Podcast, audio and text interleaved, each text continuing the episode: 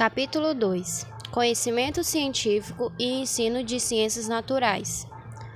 Uma teoria do ensino de ciências naturais precisa estar embasada numa determinada compreensão sobre a especificidade das ciências na sociedade contemporânea. Como surgiram, como se desenvolveram, como se situam, como se definem e qual sua importância. Numa primeira aproximação, visando a compreensão do que seja ciência, podemos afirmar que é uma das formas em que se apresenta o conhecimento humano, considerado no sentido estrito de aquisições intelectuais.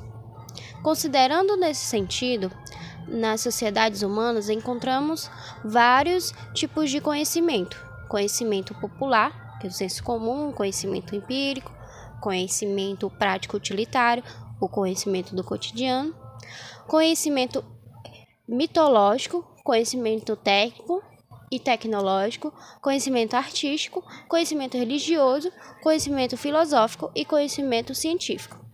Observa-se que esses tipos não são isolados entre si, inter interpenetram-se, influenciam mutuamente e coexistem. Assim, o conhecimento popular ou senso comum ou conhecimento do cotidiano, por exemplo, pode ser compreendido como uma mistura do conhecimento técnico, místico, religioso, artístico, filosófico e científico, todos assimilados no cotidiano assistematicamente numa dimensão prático-utilitária das relações humanas. Mas neste momento da, de nossa análise, são secundárias as suas conexões e interdependências e são fundamentais as suas delimitações e características específicas. Assim, seguiremos diante com a possível e momentaneamente necessária delimitação do conhecimento científico como prática social específica e relevante. De modo simplificado e buscando uma primeira delimitação de sua especificidade, podemos afirmar que a ciência para o homem se constitui em aprender cognitivamente as relações lógicas da natureza e da sociedade, relações reiterativas relativamente constantes, as relações de causa e efeito, as determinações, as contradições também chamadas de regularidades ou padrões de comportamento dos fenômenos ou de leis em princípios científicos, que representam e descrevam essas regularidades por meio de uma linguagem simbólica. O conhecimento científico busca adaptar essas relações lógicas da natureza e da sociedade às necessidades e interesses humanos, controlando-as, conservando-as ou transformando-as, conforme as suas necessidades e sua determinação, visando a solução dos problemas que vão surgir ao longo de sua evolução e servindo como uma referência para a construção de uma visão de mundo coerente e objetiva. Compreender e relacionar os fenômenos desvelar sua lógica de manifestação, controlá-los, conservá-los, transformá-los e adaptá-los às suas necessidades, seguindo alguns princípios teórico-metodológicos que determinam as características específicas dos conhecimentos científicos. Passemos a estudar a estas características. Tópico 1: Características fundamentais do conhecimento científico. Para delimitarmos uma base teórica sobre a compreensão do fenômeno científico, que servirá de referência para uma proposta de ensino de ciências naturais na educação escolar básica, devemos agora aprofundar e desenvolver algumas questões, como o que é ciência? Quais suas características específicas e fundamentais? Quais as funções que a ciência cumpre no mundo contemporâneo? Como vimos anteriormente, podemos afirmar que a ciência se constitui para o homem em aprender cognitivamente as relações lógicas da natureza e da sociedade, buscando adaptar essas relações lógicas às suas necessidades e interesses, controlando-as, é, transformando-as ou conservando-as conforme as suas determinações e necessidades do processo de produção de sua subsistência ajudando-a na solução dos problemas que vão surgindo ao longo de sua evolução como espécie e servindo como referência para a construção de uma visão de mundo coerente e objetiva. A agricultura, por exemplo, processo de trabalho fundamental na produção social da subsistência humana implica conhecimento sistemático e interrelação de vários fenômenos naturais, como a germinação, os ciclos climáticos, o ciclo hidrológico, os diferentes tipos de semente e suas características, os diferentes tipos de solo, as fases de desenvolvimento dos vegetais, floração, frutificação e etc. Relacionar esses fenômenos, desvelar sua lógica de manifestação, controlá-los, conservá-los e adaptá-los às suas necessidades, eis aí o processo e características específicos do conhecimento científico. Devemos observar neste exemplo citado que há uma vinculação histórica fundamental entre o conhecimento científico e o conhecimento técnico. Ambos são oriundos da necessidade de produção da vida humana e desenvolveram-se a partir de uma atitude metódica sobre os problemas enfrentados pela humanidade em seu processo de subsistência. Mas enquanto o conhecimento técnico tem uma perspectiva mais imediata de solução de problemas para atender às necessidades humanas, o conhecimento científico, além das perspectivas prático-utilitária, busca também a construção de unidades teóricas mais gerais, quadros teóricos sistematizados de compreensão dos elementos e dos fenômenos fundamentais da natureza, da sociedade, do pensamento e suas interrelações. Delimitando sua áreas epistemológicas específicas, buscando a construção de quadros teóricos totalizadores da atividade vital humana e da visão de mundo do homem, que servem de referência para a construção e o estabelecimento de um projeto de vida e desenvolvimento social para o homem, um projeto de construção consciente do processo de evolução cultural que os homens vivenciam socialmente, isto é, que visa o desenvolvimento das atividades vitais humanas considerando as finalidades sociais e individuais do homem definidas coletivamente. Assim, devemos compreender a ciência como um processo a principal e mais desenvolvida forma em que se apresenta atualmente o movimento do conhecimento humano. É a mais importante forma em que se apresenta a racionalidade contemporânea e que serve de modelo desta. É causa e efeito, condicionada e condicionante, determinada e determinante, da praxis social histórica do homem contemporâneo no processo de sua existência e evolução como espécie. Sendo uma forma de conhecimento, a ciência apresenta as mesmas características gerais básicas que compõem a, entre aspas, razão humana, vistas antes. Estrutura simbólica, conceitual, um sistema de símbolos, representações, um, uma rede de conceitos, de relações entre conceitos. Estrutura lógica, que são preposições, testes, modelos, teo, teorias historicidade, sociabilidade, subjetividade, criatividade e finalidade. Mas o conhecimento científico apresenta um conjunto de elementos constituintes específicos, como fatos, fenômenos, conceitos, modelos, hipóteses, leis, teoria, procedimentos e métodos, estes elementos estão organizados de modo a estabelecer as características específicas do processo de conhecimento científico, como a objetividade, a estruturação lógica, a concreticidade e o questionamento metódico, sem perder sua base geral objetiva, que são as características gerais do conhecimento. Passemos a estudar em breve linhas alguns aspectos dessas características fundamentais específicas do conhecimento científico. Tópico 1.1 A objetividade. A ciência propõe-se a captar e manipular a realidade assim como ela é. A realidade já foi manipulada de inúmeras maneiras na história. Antigamente, os, os índios pretendiam captar a realidade através dos mitos. Posteriormente, a função mítica foi superada em parte pela religião, que também trouxe sua explicação da realidade. O que chamamos de ciência, de certa forma, quer substituir as explicações acima, porque não acredita nem em mitos e nem em religião como formas de explicação. Quer dizer, a ciência entende-se como um processo de desmitologização e descralização do mundo em favor da racionalidade natural, supondo-se uma ordem das coisas dela e mantida. Segundo Demo, em 1991. Lacatus e Marconi descrevem: o conhecimento científico é objetivo à medida que a. Procura concordar com seu objeto, isto é, busca alcançar a verdade factual por intermédio dos meios de observação, investigação e experimentação existentes. B. Verifica a adequação das ideias, entre, entre parênteses, hipóteses, aos fatos, recorrendo para tal a observação e a experimentação, atividades que são controláveis e até certo ponto reproduzíveis. A objetividade, para os positivistas, é a negação sistemática da subjetividade no processo de construção do conhecimento.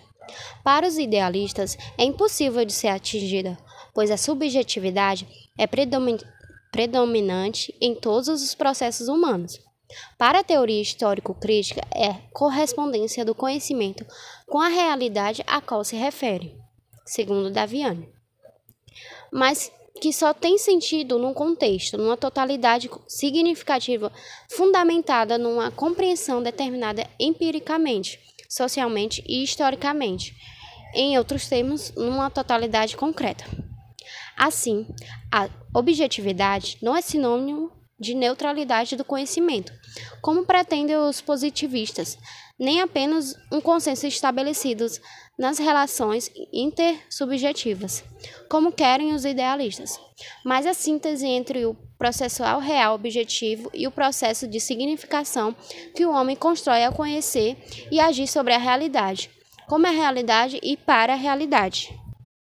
Tópico 1.2 O questionamento metódico refere-se à construção do conhecimento científico como sendo o cultivo de uma atitude crítica, de dúvida metódica, de indagação diante da realidade, fundamentada na preocupação com o desenvolvimento individual do pesquisador, da sociedade onde vive e do conhecimento com o qual trabalha. Observe-se que não foi referida qualquer forma de dúvida, mas sim a dúvida metódica, que busca uma racionalidade lógica concreta da realidade, desvelando-se a pseudo-concreticidade da percepção empírica imediata do real, buscando compreender sua essência, seus determinantes seu movimento, sua lógica interna, suas conexões, suas contradições e suas transformações abrange o movimento do pensamento sistematicamente orientado, fundamentado em unidades teórico-metodológicas que irão constituir-se em totalidades que dão base ao processo de desenvolvimento histórico do conhecimento científico, como elementos de mediação entre o mundo e a ação humana, entre o sujeito e o objeto, considerados em sua concreticidade histórico-social, utilizando-se de procedimentos cognitivo, indutivos, dedutivos, analíticos e sintéticos, segundo os princípios e regras do, dos métodos de pesquisa científica e da lógica. Não cabe aqui apresentar detalhes sobre a teoria do método científico, uma vez que há uma vasta bibliografia produzida sobre o tema, a qual remeto o leitor deste trabalho para o detalhamento e aprofundamento da questão mas será feita uma breve discussão de alguns pontos do tema no item sobre metodologia do ensino e no item sobre a lógica dialética. Adiante. Tópico 1.3 A concreticidade, entre parênteses, síntese de múltiplas relações. Aqui entendida no âmbito, âmbito da unidade teoria prática social, abrangendo finalidade, re relevância, significado, contextualidade, profundidade, conexões, poder de interferência e transformação, consciência e historicidade do conhecimento. Refere-se, portanto, à densidade do conteúdo histórico-social do conhecimento, sua inserção enquanto parte de uma totalidade complexa que compõe a cultura humana em seu sentido mais geral, sua clareza crítica expressa na consciência de suas múltiplas determinações e condicionamentos e da dialética reprodução, produção da cultura e do homem em seu processo de humanização. Sua relevância totalizadora e consciente em relação à construção e à evolução do, da cultura humana expressa na finalidade a que se destina e na prática transformadora em que se efetiva. sua contribuição consciente na construção da visão do mundo, do homem e da melhoria da qualidade de vida dos homens. A concreticidade não é o dado, abre aspas, dado natural, fecha aspas, uma característica inata do conhecimento científico. Depende do compromisso histórico-social e existencial dos homens que fazem e operam com o conhecimento científico. Materializam-se no movimento do conhecimento em que nasce pra da praxe humana e vai do real empírico e abstrato ao concreto pensado da síntese precária, caótica, contemplativa, à síntese concreta, objetiva, passando pela análise e que se volta para a praxe humana, como um projeto social e atividade de desenvolvimento da tecnologia e das relações sociais, e, consequentemente, do desenvolvimento da unidade e da individualidade para si, como definido por Duarte. Tópico 1.4 A lógica. As ideias que compõem o conhecimento científico devem combinar-se e estabelecer conexões de sentido em dimensões espaciais e específicas e em dimensões de estrutura e totalidade do conhecimento, conexões de ordenação, de concatenação, de derivação, de interdependências, de codeterminação, de movimento em sua forma e em seu conteúdo, segundo o conjunto de regras lógicas com a finalidade finalidade de estabelecer. Ponto. Coerência entre os conceitos e as sentenças ou proposições, entre parênteses, afirmações que são produto da relação do conhecimento entre, entre si. Abre aspas. Expressão linguística enunciadora de um pensamento completo. Fecha aspas. Mates, em 1968. Segundo ponto coerência entre as premissas e as conclusões, que formam um, um argumento comumente chamado de raciocínio, que é considerado legítimo quando a conclusão, entre parênteses, sentença, sentença consequente, decorre ou é consequência de suas premissas, entre parênteses, sentenças antecedentes. Terceiro ponto: coerência entre os raciocínios, as hipóteses, as teses, as leis e as teorias, que vão complexificando-se à medida que o conhecimento se constrói por processos sucessivos de indução e deduzão, análise e síntese, teses, antiteses, síntese e se organizam em sistema de ideias, formando um conjunto ordenado de proposições complexas.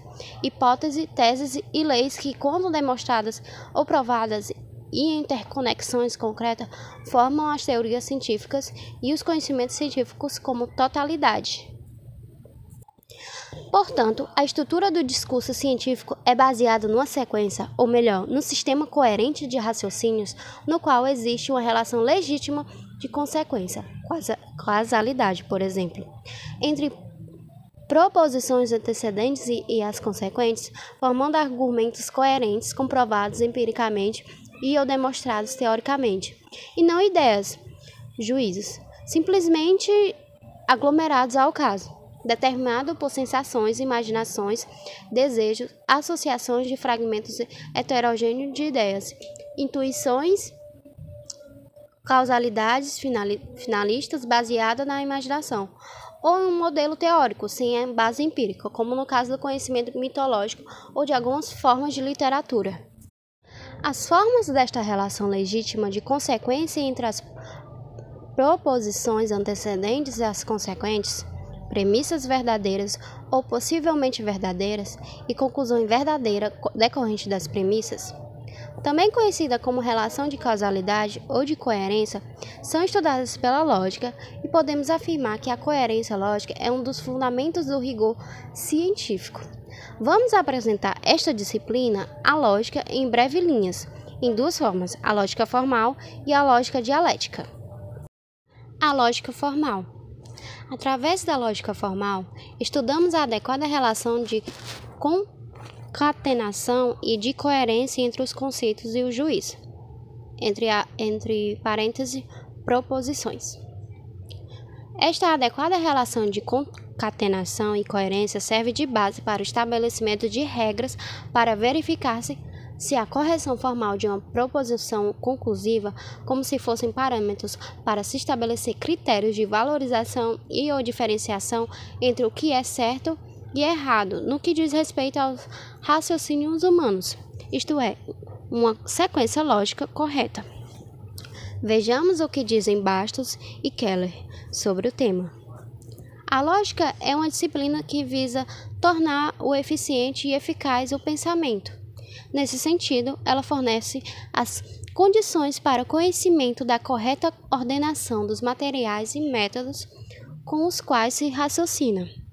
Raciocinar é inferir, de algum modo, o que pode acontecer de duas maneiras: indutivamente e dedutivamente.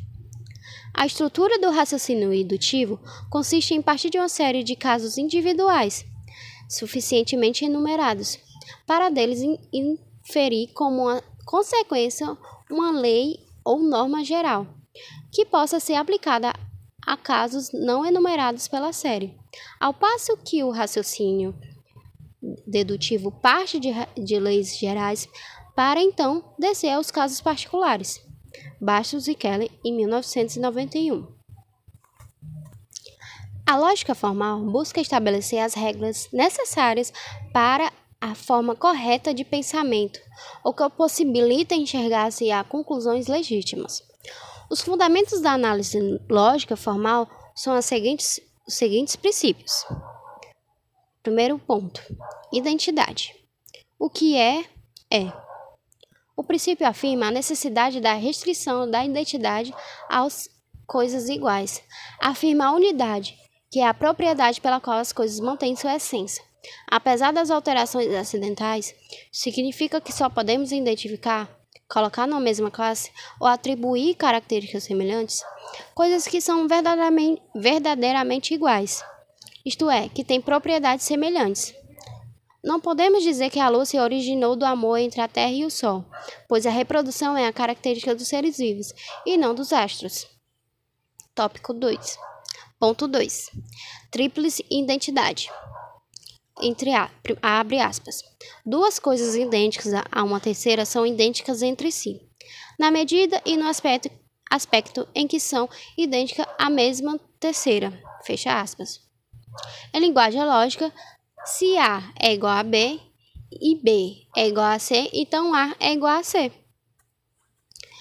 Terceiro ponto. Princípio da não contradição. Abre aspas. Uma coisa não pode ser e deixar de ser, ao mesmo tempo e sob o mesmo aspecto. Fecha aspas.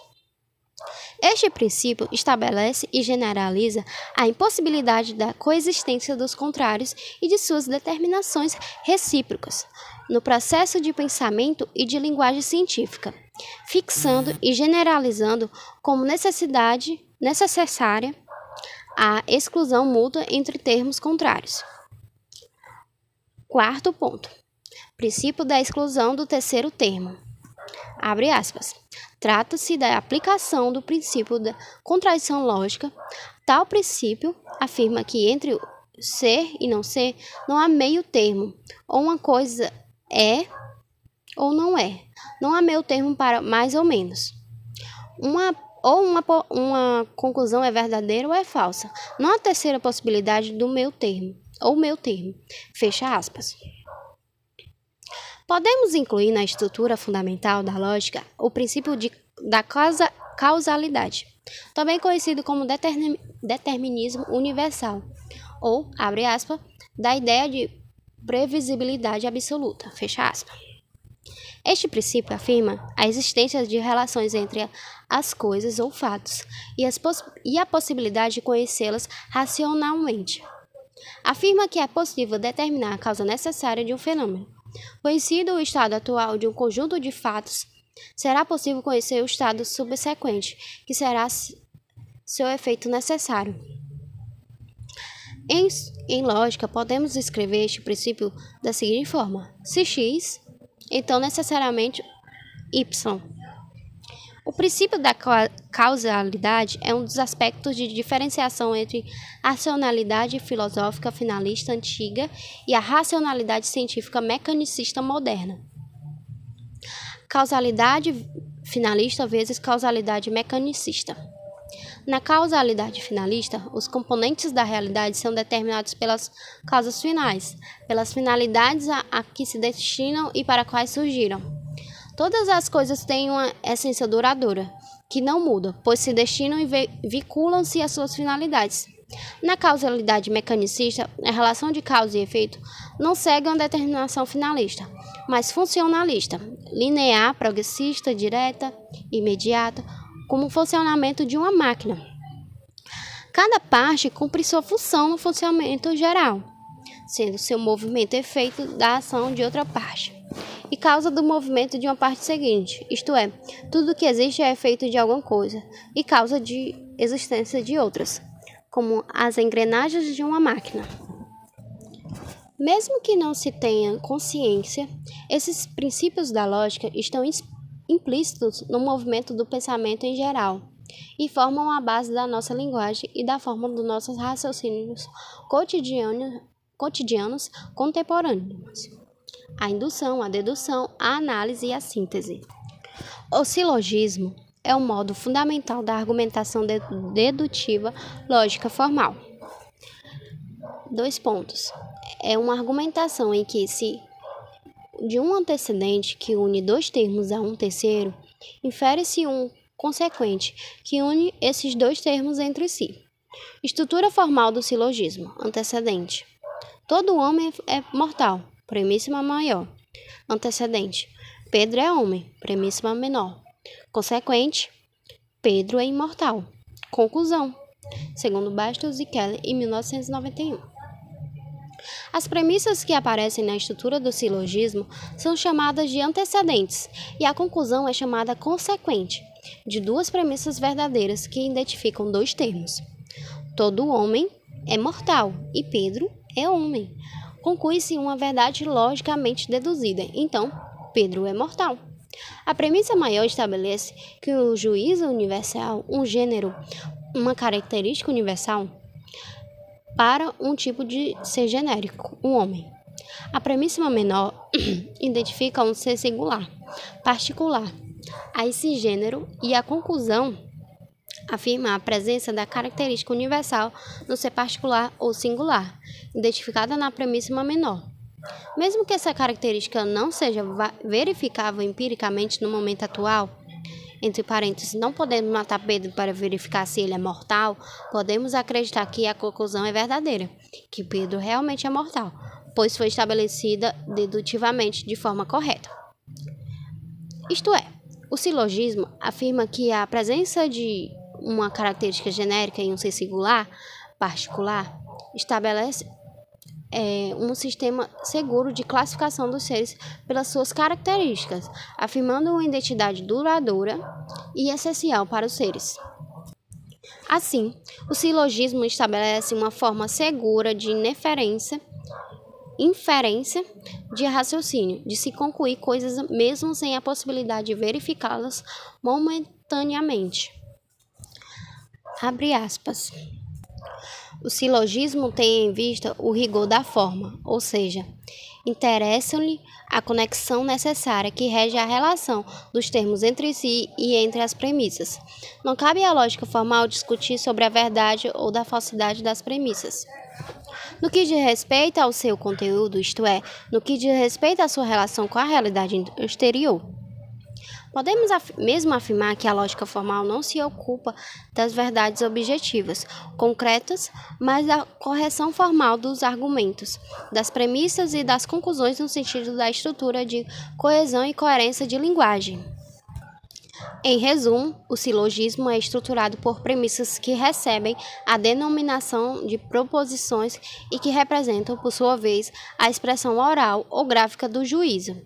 Juízo é uma composição ou separação de ideias ou conceitos, através da afirmação, entre parênteses, identificação, ou negação, entre parênteses, diferenciação.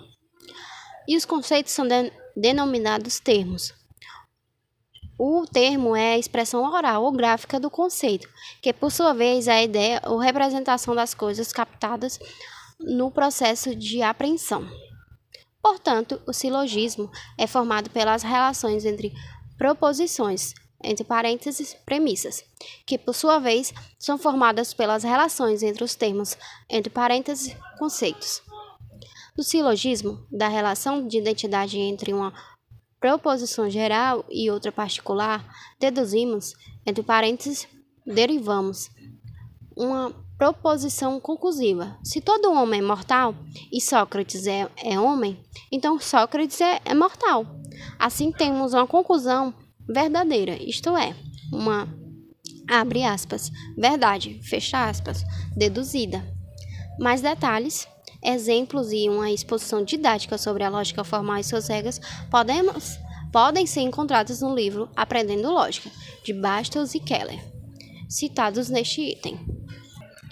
Vale observar que, no método científico e na linguagem da aprendizagem da apresentação de seus resultados, também é aceito e muito utilizado em uma conexão com o raciocínio dedutivo, o raciocínio indutivo, no qual um conjunto de características particulares idênticas encontradas, contestadas, verificadas e descritas empiricamente, seja de um, de um ser ou de um fenômeno, são generalizadas estabelecendo um, um gênero, uma regularidade universal, uma lei.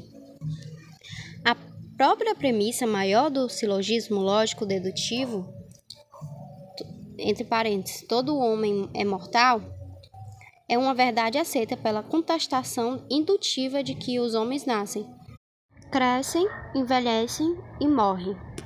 Reiteradamente tem sido assim. Nenhum homem ficou viúvo eternamente até hoje.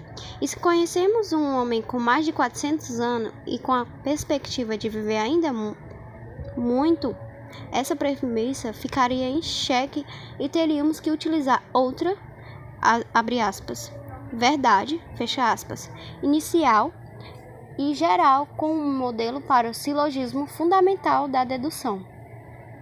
Essas conexões e interdependências entre a dedução e a indução encontram-se na estrutura lógica dialética, que assimila a possibilidade da identidade e da unidade dos con contrários na busca do conhecimento da realidade, ou da verdade. É o que veremos no item seguinte. Item 1.4.2 A lógica dialética. Se negar ou excluir os avanços conquistados com a construção histórica da lógica formal, mas buscando superar suas parcialidades, suas unilateralidades e o formalismo, através da lógica dialética, buscamos estabelecer a adequada relação entre os juízos, entre aspas, as proposições, os raciocínios, a realidade objetiva e o sentido lógico, histórico e social do conhecimento, aprendendo um momento subjetivo, entre aspas, do sujeito cognoscente. E o momento objetivo, entre as, entre parênteses, a realidade material do processo de conhecimento, de forma multilateral, como unidade de contrários, como determinações e mediações e interrelações, aprendendo a unidade entre a forma e o conteúdo do conhecimento aprendendo o real como síntese de múltiplas determinações, aprendendo o conhecimento como elemento da humanidade em processo de construção e evolução.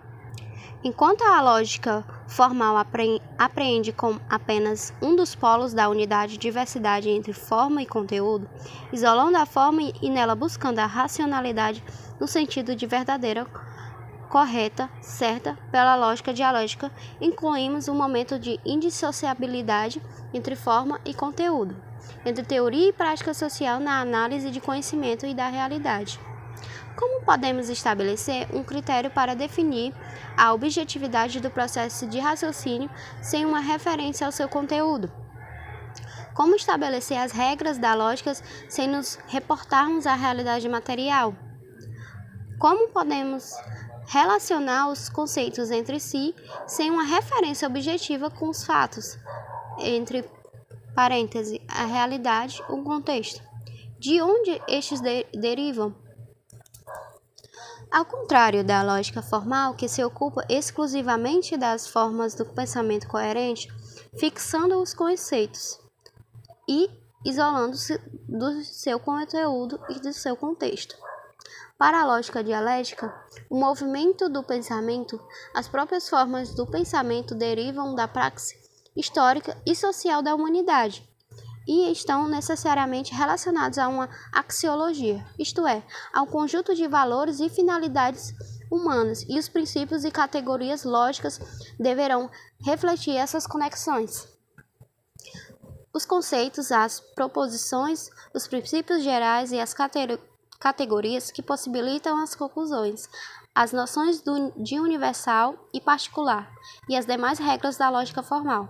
Poderiam ser construídas sem a vivência histórica do homem, sem a praxe histórica humana, sem a produção material da subsistência pelo trabalho social, sem a luta humana pela sobrevivência, sem a atividade social transformadora do homem junto à natureza para garantir sua sobrevivência sem a apreensão subjetiva, representativa, simbólica, sistêmica pelo homem, das relações objetivas entre os entes naturais, como a vegetação, a fauna, a água, o solo, o clima, a gravidade, a energia solar, a energia mecânica das águas e as próprias relações humanas estabelecidas, fixadas e transformadas no processo de trabalho social para a produção de vida sem a apreensão das relações de causa e efeito dos fenômenos naturais e das relações sociais no processo de produção de, da existência, poderia o homem ter desenvolvido os signos, os conceitos, as ideias, as relações da causalidade no nível das ideias, as técnicas como o fogo, a cerâmica, o arco e a flecha e a agricultura, sem a construção histórico-social da linguagem, sem o desenvolvimento das relações de produção e subsistência, poderia o homem ter construído a lógica?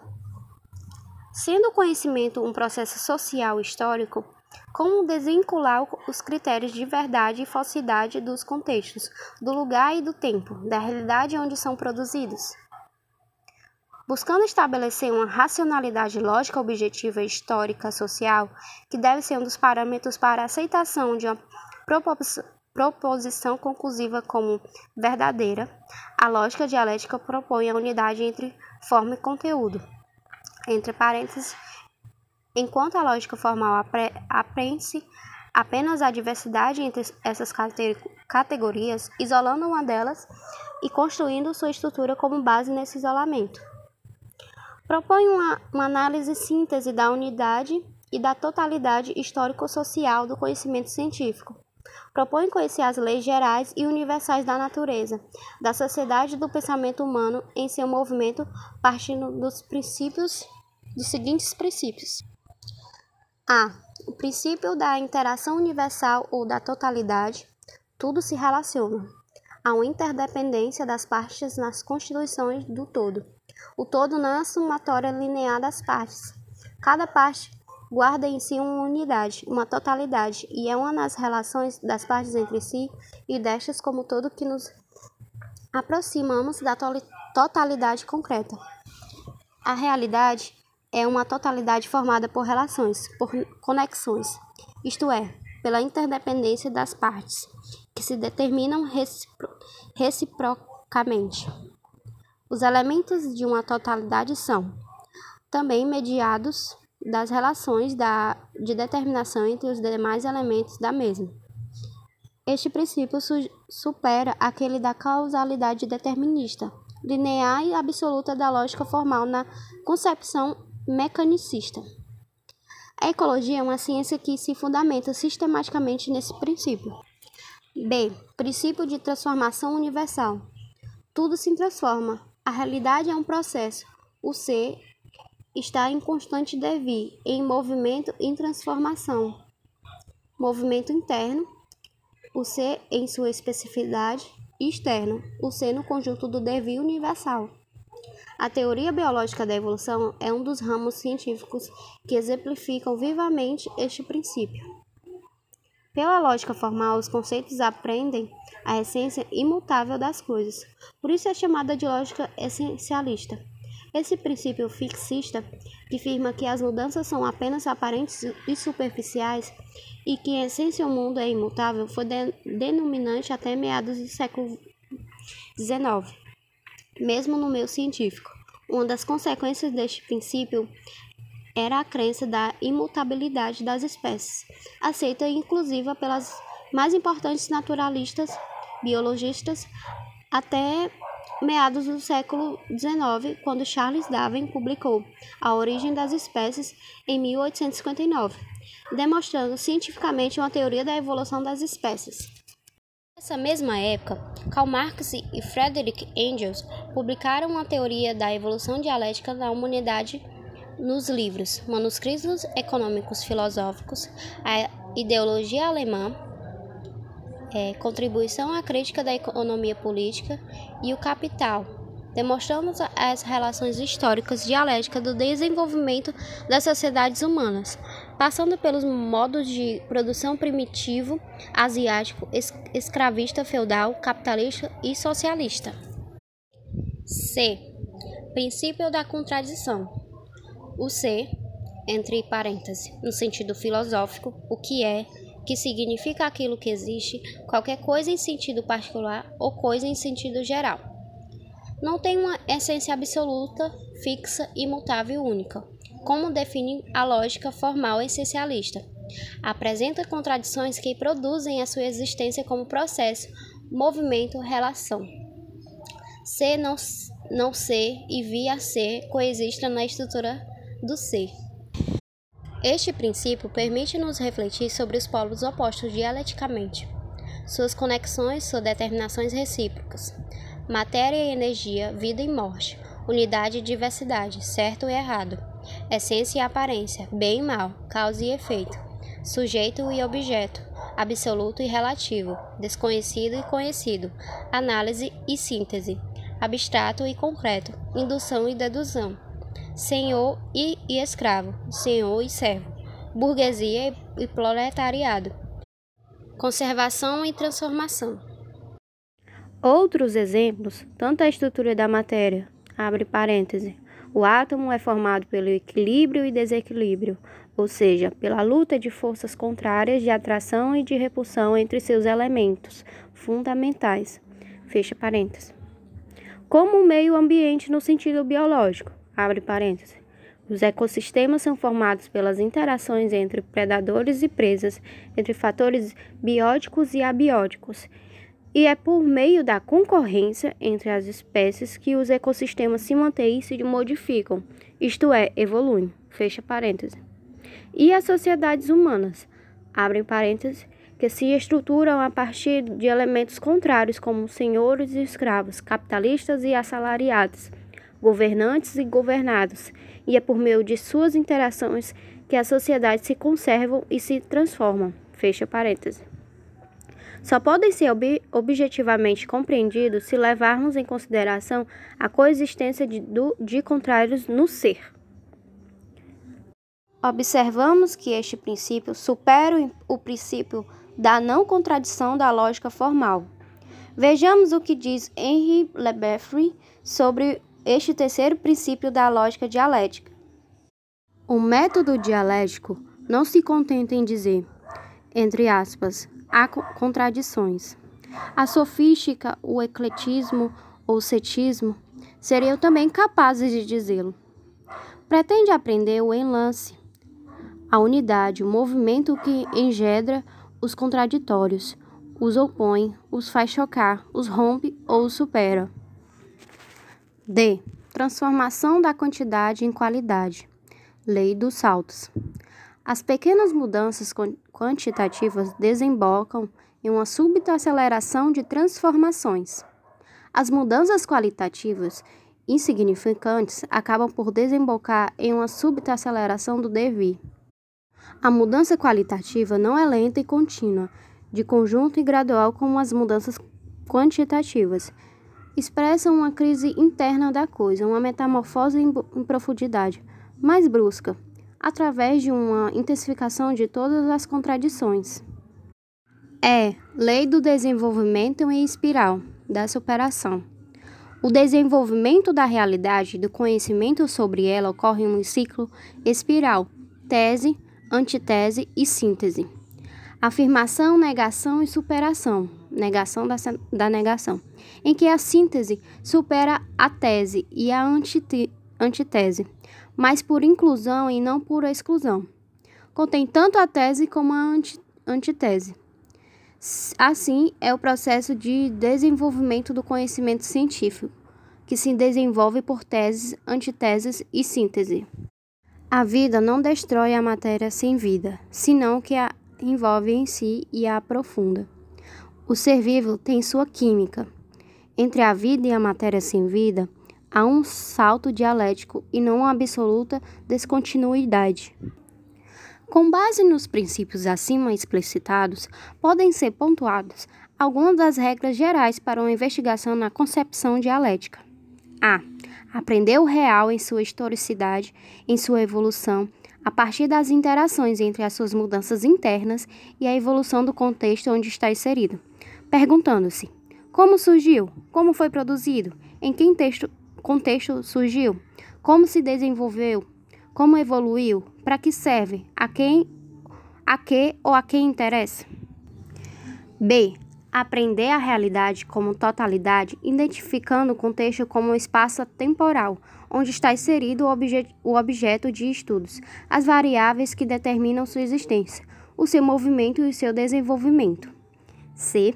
Aprender as relações internas do real, as interações das partes entre si e das partes como um todo onde está inserido. D. Aprender as contradições da realidade em seu estudo, pois estas serão de fundamental importância para se compreender as possibilidades de transformação desta mesma realidade. Isto porque a evolução, o movimento da realidade, é determinado pela luta dos contrários que compõem esta mesma realidade. Quando aprendemos uma contradição efetiva, estamos nos aproximando da realidade objetiva. É Abre aspas. Na interação universal, os seres são simultaneamente causa, efeitos e fins um dos outros, determin determinando-se reciprocamente. Portanto, é preciso determinar as condições próximas e longínquas de um fato, discernindo entre as mais e as menos essenciais e não esquecer os, os acasos e as somas de acasos. Fecha aspas. Bastos e Keller, em 1991. F. Abre aspas. Não esquecer que o processo de aprofundamento do conhecimento que vai do fenômeno à essência e da essência, menos profunda a mais profunda, é infinito. Não dar-se nunca por satisfeito. Fecha aspas. Lefebvre, em 1970. G ponto de partida da investigação são as totalidades concretas, mas ainda concebidas como concretos sensoriais, empiricamente representadas. E o primeiro passo é reduzir a plenitude da representação às suas determinações abstratas.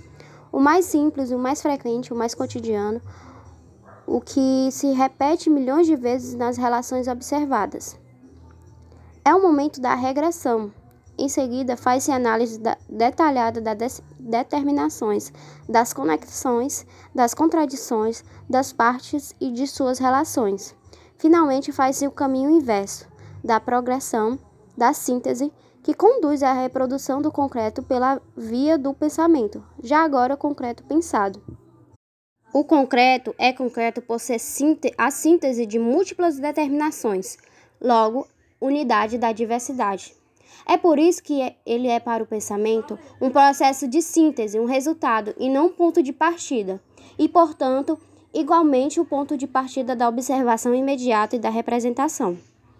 O primeiro passo é reduzir a plenitude da representação à determinação abstrata. Pela segunda, as determinações abstratas conduzem à reprodução do concreto pela via do pensamento. Marx, em 1983. H. O momento crucial do trabalho de investigação ocorre com a delimitação e elucidação das relações reiterativas, as contradições, as mediações, os veículos, os vínculos e as dependências essenciais e relativamente regulares ou duradouros, que se repetem, formando-se categorias que podem ser consideradas leis no âmbito da ciência que estivermos trabalhando, e que serão a base para a verificabilidade do conhecimento junto à realidade concreta da qual ele se originou e a qual ele se destina como parte do processo de sua transformação, conservação e de sua humanização. O objeto de estudo é sempre um fenômeno em movimento, um processo com sua lógica e dinâmica interna. Cada processo representa uma unidade de transformações e desenvolvimentos necessários e causais. Para a concepção dialético-materialista da essência do processo, é fundamental o caráter de lei que tem um acontecer processual. Evidentemente, aqui se trata de leis do tipo mais complexo. As leis do processo de ensino atuam objetivamente. Entretanto, estas se efetivam mediante a conduta subjetiva dos atores do processo, o professor e os alunos. Por lei, se entende uma relação objetiva necessária, geral e essencial entre circunstâncias e os processos da natureza da Sociedade e do Pensamento. Klimberg, em 1978.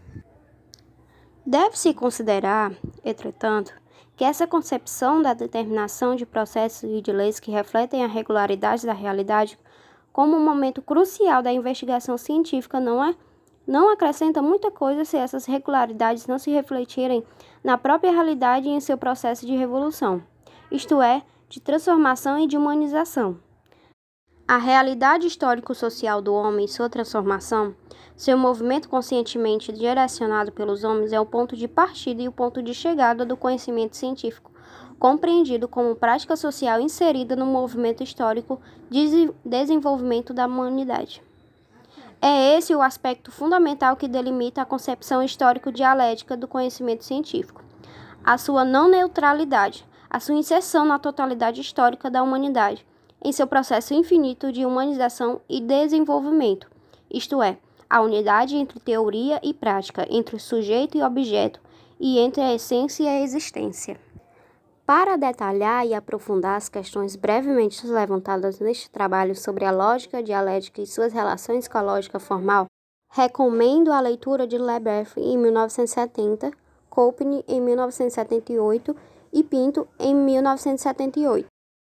Item 1.4.3 Ciência Sistematização lógica concreta.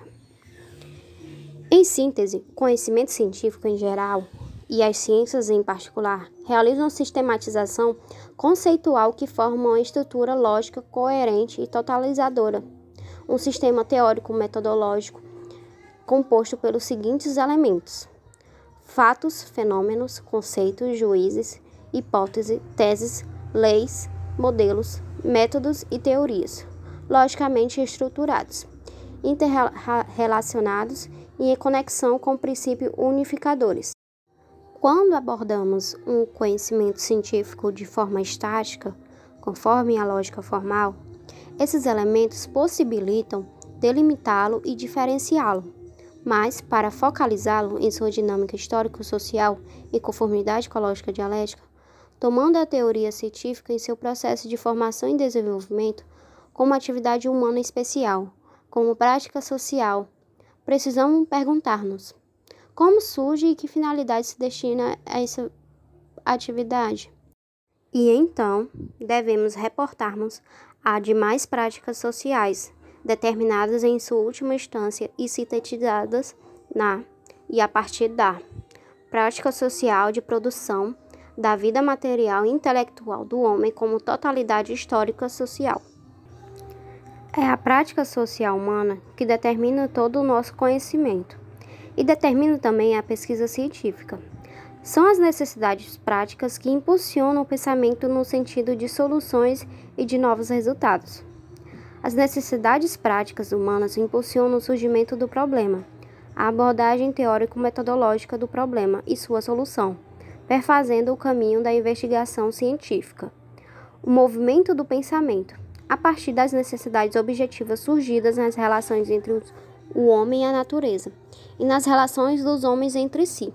O homem desenvolve e acumula os conhecimentos no processo de desenvolvimento das práticas sociais. e de desenvolvimento do conhecimento humano acumulado, surgem os novos problemas, hipóteses e de soluções, e destas as teorias. As novas teorias impulsionam o movimento de transformação das práticas sociais e o ciclo reinicia-se. Em síntese, sobre a base determinante do processo histórico-social de produção da existência humana, o desenvolvimento do conhecimento impulsiona o desenvolvimento de novas abordagens da realidade e dos problemas postos pelas praxis socio-existencial. A. A produção da existência humana e os problemas que surgem.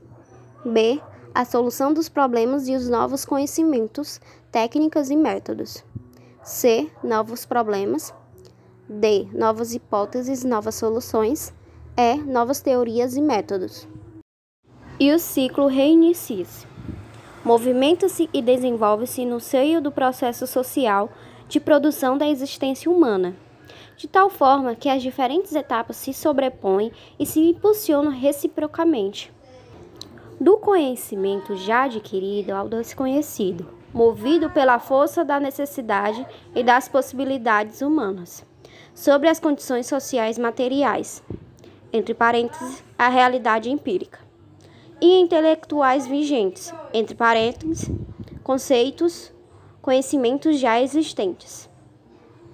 É, pois, com base na abordagem do problema histórica e socialmente considerada, a abordagem esta que tem como fundamento os conhecimentos já desenvolvidos e acumulados que se inicia a sistematização do conhecimento científico em novas teorias gerais e o processo de movimento, conexão e totalização da representação dos fatos, dos fenômenos, dos conceitos, dos modelos, das teses, das leis, das teorias, através de uma forma específica da atividade cognitiva analítico-sintética, pelos procedimentos lógicos de indução e dedução próprios do conhecimento científico.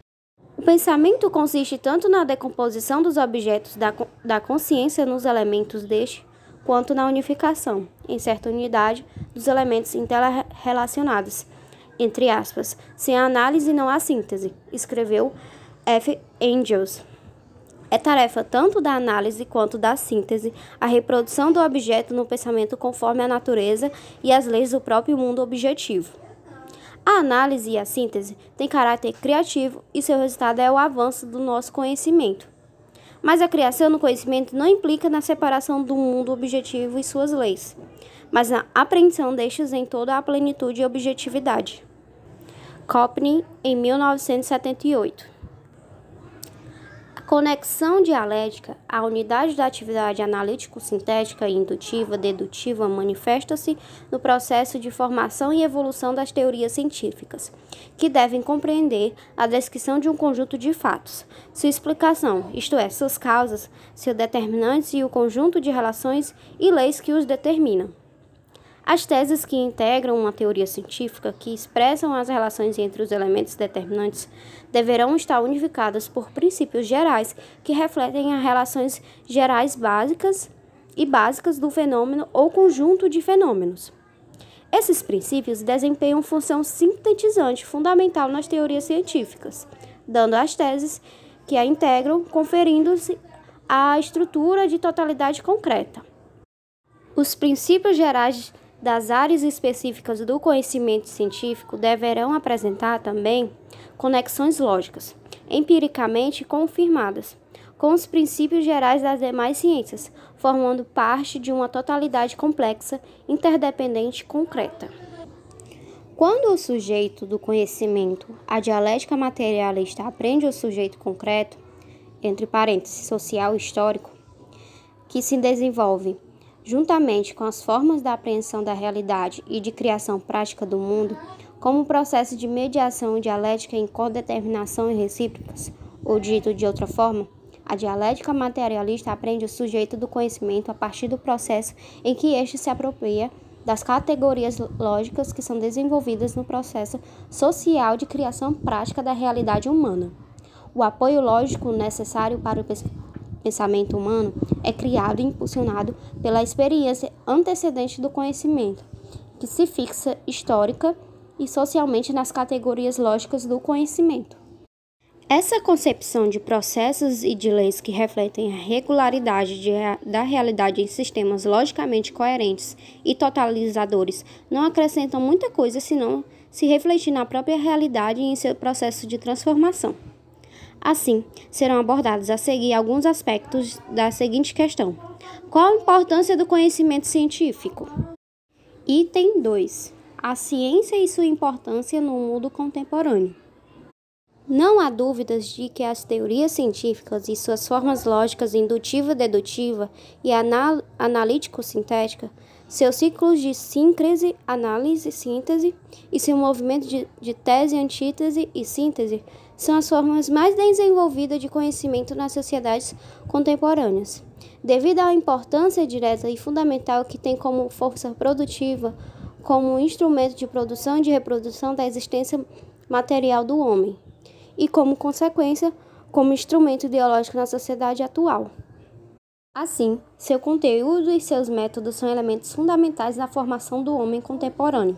São a necessidade e um direito do indivíduo na atualidade, pois sem esse conhecimento ele não poderá desenvolver plenamente suas capacidades humanas e o exercício pleno do direito igualitário de acessos aos bens materiais e intelectuais do mundo atual. O conhecimento científico tornou-se, a partir da Idade Moderna, um importante bem de produção, fazendo parte das forças produtivas da sociedade. São as forças produtivas de uma sociedade que constituem a base do poder que nela se acumula e se desenvolve. Portanto, o conhecimento científico gera poder de manipulação e ou transformação da natureza e das estruturas sociais. Assim, a ciência está necessariamente ligada aos interesses humanos, às intencionalidades, às finalidades humanas. Então, a distribuição social do conhecimento científico é parte da socialização dos bens socialmente produzidos ao longo da história cultural do homem e representa uma parcela importante de, do poder socialmente produzido ao longo da história da humanidade. Podemos apontar algumas das principais funções do conhecimento científico e de sua socialização no mundo contemporâneo: desenvolvimento tecnológico, formação de obra para a indústria, o comércio e o sistema financeiro, formação do mercado consumidor apto a aceitar os produtos que a indústria tem para lhe oferecer e lhe conduzir a um consumismo desenfreado, legitimação de uma ideologia empiricista que apresenta a ciência como sinônimo de produtividade, neutralidade e progresso para todos os homens, naturalmente, linearmente, sem contradições unilateralmente e formalmente, isto é, sempre que a maioria da população se apropria de seus fundamentos, apenas consumindo seus produtos transformados em mercadorias. Desenvolvimento da racionalização, da objetividade, da lógica e das habilidades cognitivas humanas, da produtividade do trabalho humano, do controle e da transformação da natureza e das relações sociais pelo homem desenvolvimento da visão de mundo, do passado, do presente e do futuro do homem, e suas relações com a natureza e com os outros homens. Desenvolvimento da consciência dos homens sobre as finalidades e perspectivas concretas de seus direitos, a qualidade de vida compatível com os padrões contemporâneos, ao trabalho e ao poder da apropriação e distribuição do produto do trabalho a alimentação, saúde, educação, habitação, segurança, conservação do meio ambiente e a participação nas decisões políticas da sociedade. Portanto, se analisarmos detidamente as funções enunciadas acima, a ciência e sua aplicação, a tecnologia, tem caráter contraditório. Dependendo da forma de sua apropriação, podem servir apenas para aumentar e reproduzir o poder das classes dominantes na sociedade, à medida que são apropriadas exclusivamente por estas classes, ou podendo servir como instrumento de poder das demais classes sociais na medida em que são socializadas, distribuídas, desenvolvidas a toda a sociedade, a todos os cidadãos, como um instrumento de desenvolvimento da racionalidade, da visão crítica, da capacidade de problematização, de trabalho, de transformação do homem. E aí está uma primeira aproximação à importância do ensino escolar básico de ciências naturais. Item 3. Esboço do desenvolvimento histórico-social do conhecimento científico. O processo de desenvolvimento do conhecimento teórico sistemático vai do pensamento mitológico, do conhecimento religioso e do racionalismo finalista clássico antigo, abre parêntese, das causas finais, das essências pré-estabelecidas, das verdades imutáveis, das hierarquias fixas, do condicionamentos e determinações metafísicas da realidade e das essências superiores, como o vitalismo na biologia ou o céu dos deuses e a abóbada celeste dos astros na cosmologia. Fecha parênteses.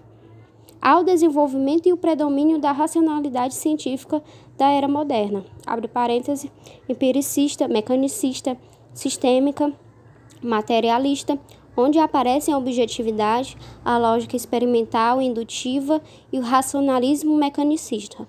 Fecha parênteses. Até o surgimento e desenvolvimento da dialética materialista e histórica no século XIX.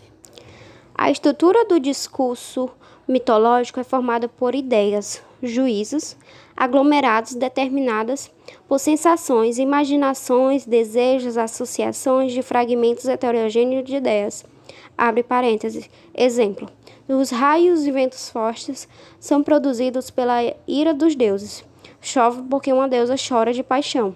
Fecha parênteses. Intuições, causalidades finalistas baseadas na imaginação, no interesse. Em suma, um modelo teórico sem base empírica, analítico, sintética objetiva. O surgimento da lógica na Grécia Antiga. Qual foi, em linhas gerais, o caminho histórico de formação da lógica em quais os seus traços característicos? A lógica surgiu e se desenvolveu como análise do pensamento.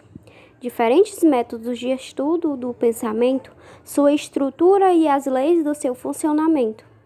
Considera-se habitualmente que o primeiro sistematizador e fundador da lógica como ciência foi Aristóteles, que resumiu e generalizou criticamente todas as tentativas anteriores de investigação no campo do pensamento. Os comentadores mais tardios da filosofia de Aristóteles destacaram sobre o título de Lógica Aristotélica as partes de sua doutrina relativas às categorias e leis do pensamento. Parte essas que se referem principalmente à análise do pensamento do ângulo do seu conteúdo formal, a descrição da estrutura e dos tipos de demonstração. Copney, em 1978.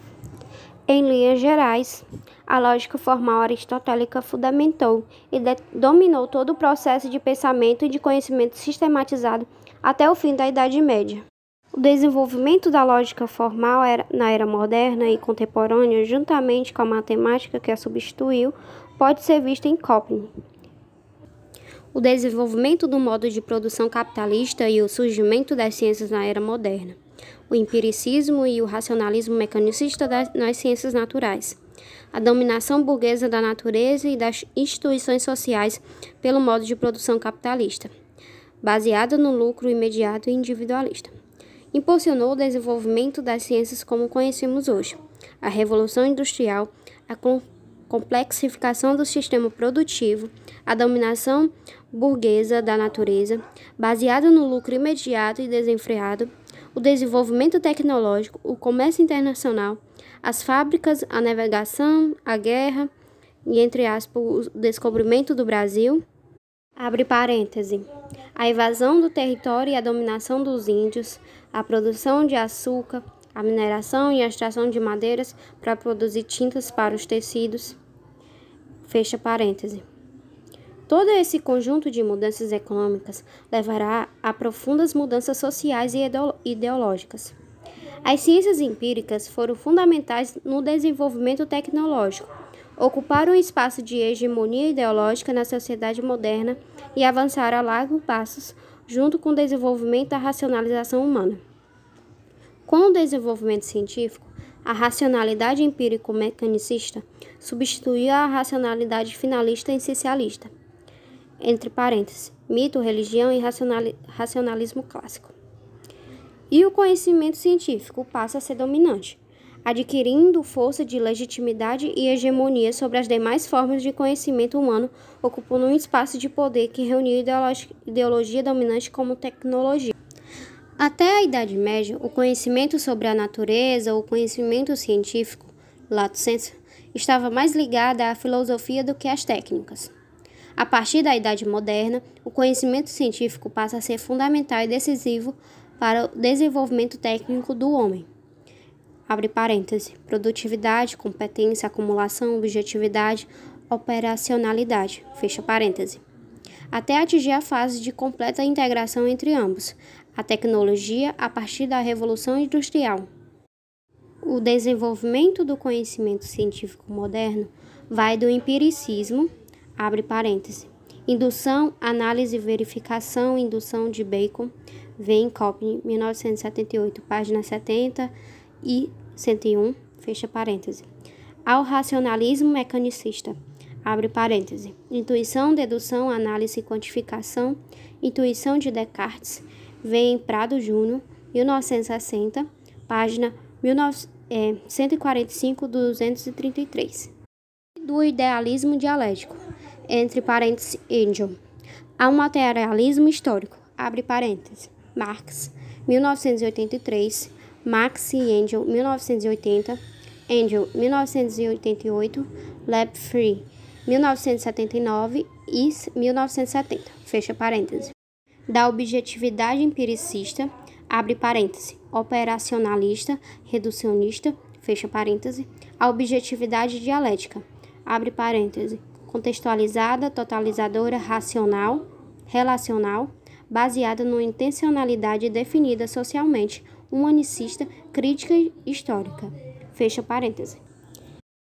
Bacon vê o futuro da lógica na elaboração de uma teoria da ascensão da experiência à generalização o lado forte das teorias lógicas de Bacon está na ênfase dada ao papel da experiência, da observação do experimento.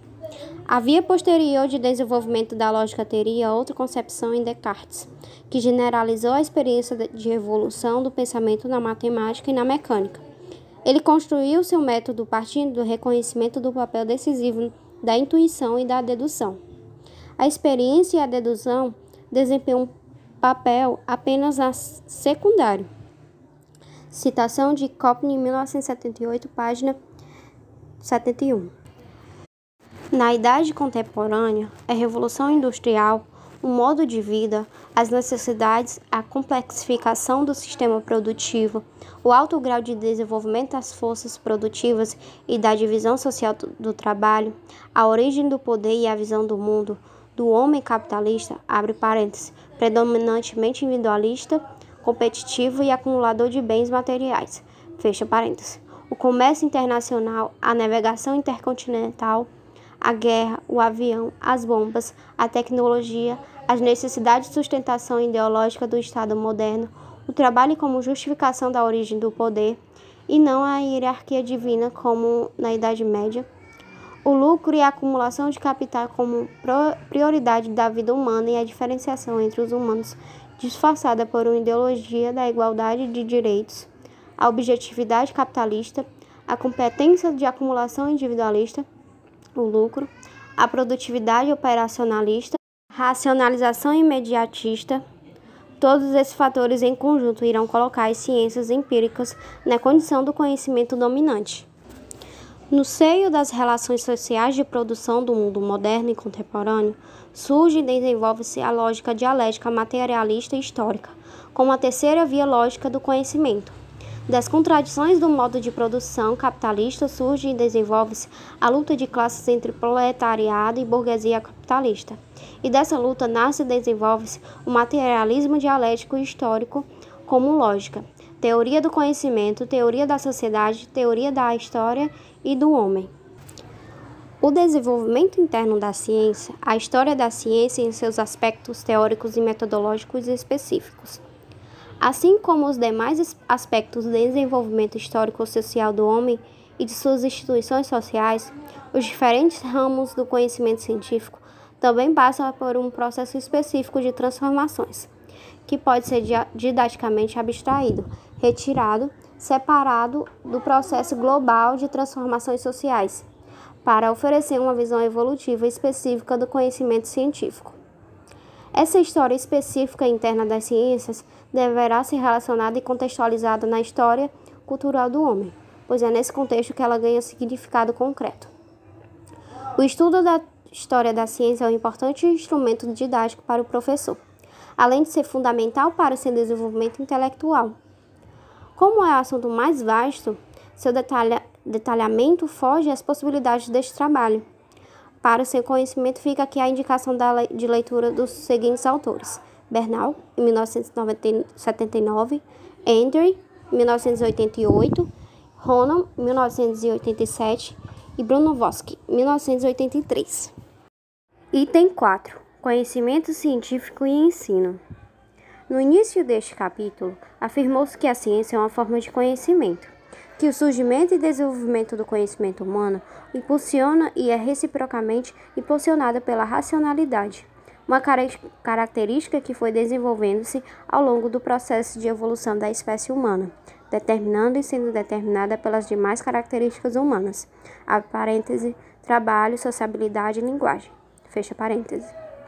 Essas características determinam-se e impulsionam reciprocamente, formando uma totalidade em um movimento constante, o processo de evolução cultural do homem. O conhecimento científico foi construído ao longo da evolução cultural do homem, juntamente com as demais formas em que se apresenta o conhecimento humano, e deve ser entendido como parte dos resultados dos seus esforços humanos no processo de produção social de sua existência. Na fase atual das sociedades contemporâneas, esta forma de conhecimento tornou-se dominante em relação às outras formas, como elemento fundamental no conjunto das forças produtivas da humanidade e deve ser socializada para todos os homens, como condição para a própria formação do indivíduo e sua capacitação para a vida plena na sociedade contemporânea. Para a formação do homem, são necessárias as práticas sociais educativas, mediadoras no processo de apropriação do conteúdo cultural que as novas gerações precisam assimilar para participar ativamente, como sujeitos do processo do desenvolvimento histórico sociocultural da humanidade.